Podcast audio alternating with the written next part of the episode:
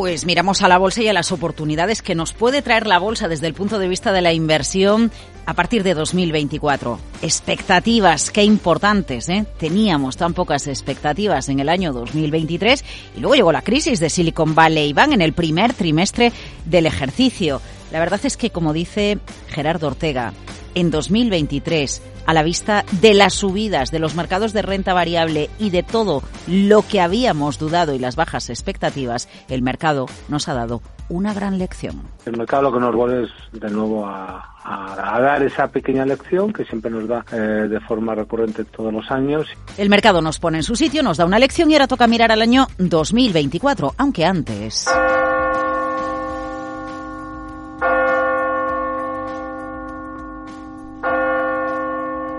Campanadas, Gran Noche y después El Misterio de 2024.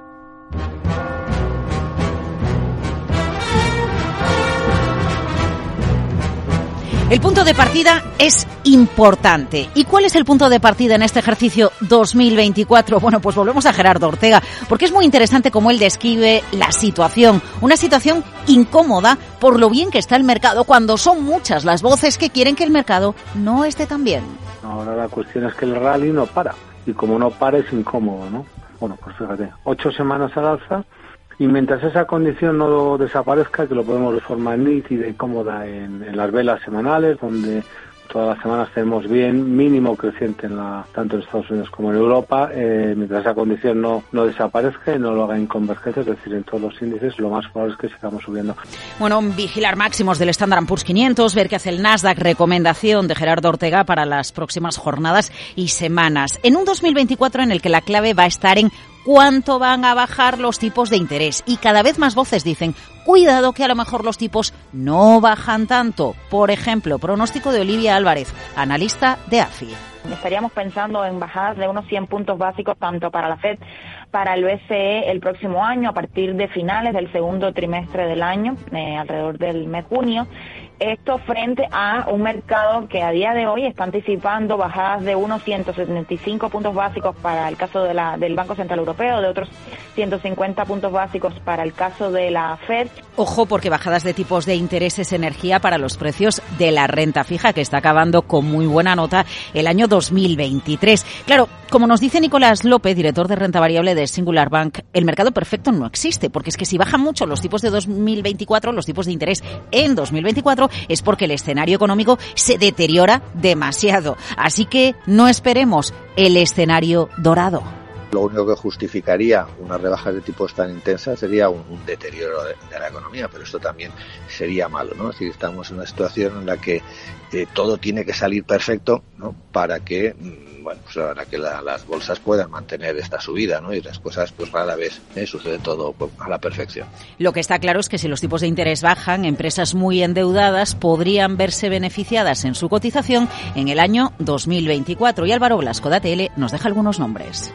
Ver aligerados esos costes financieros en 2024 con las bajadas de tipos y ahí pues tenemos compañías tipo Celnex, o tipo Amadeus que creo que pueden destacar bastante bien. ¿Y los bancos qué, qué harán en 2024 tras un 2023 en el que han sido estrella, en el que las subidas de tipos han engordado su margen de intereses? Pues atención a lo que dice el gestor de Avante, Josep Prats, porque señala que los bancos tienen recorrido para seguir mejorando resultados y que de aquí a dos años, 2024-2025, podemos ver subidas en bolsa en banca del 30%. La cuenta de resultados de los bancos del año que viene debería como mínimo repetir la cuenta de resultados de este año. Y si repitieran los resultados de este año, pues pondrían de manifiesto que ya estamos asentados en un nivel de beneficio que se podría estimar más o menos recurrente en la a largo plazo, eh, sobre el que cotizan aproximadamente 6-7 veces. ¿no? Por tanto, una una revalorización del orden del 30-40% adicional creemos que debería darse entre el año que viene. Bueno, no olvidemos que estamos en plena transición energética. Víctor Peiró, eh, director de análisis de GVC Gaesco, dice, pongamos en foco Iberdrola. Por cierto, una Iberdrola que siempre se está eh, peleando con Inditex por ser el título de mayor capitalización de la bolsa española. Por ejemplo, Iberdrola, que no es de los que más ha, lucido, ¿no? Y por eso pues todavía tiene margen para subir. Y creo que, vamos, en 2023 y en 2024, con este impulso que se está, sigue dando a las renovables creo que puede ir para arriba, ¿no?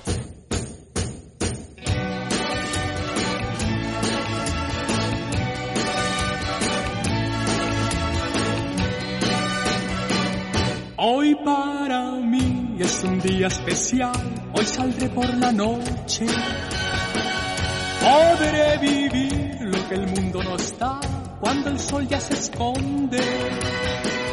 Podré cantar una dulce canción a la luz de la luna y acariciar y besar a mi amor como no lo hice nunca.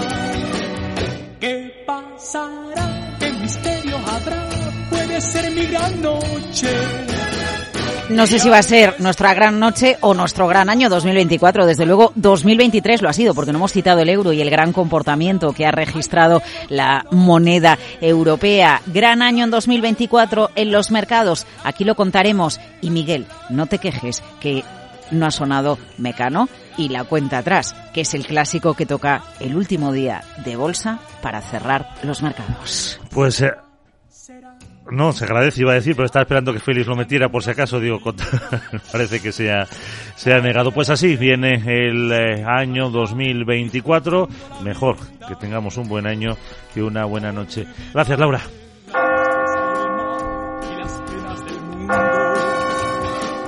Y escucha los violines cantar en la noche sin rumbo. ¿Qué pasará? ¿Qué misterio? Ser mi gran noche. Y al despertar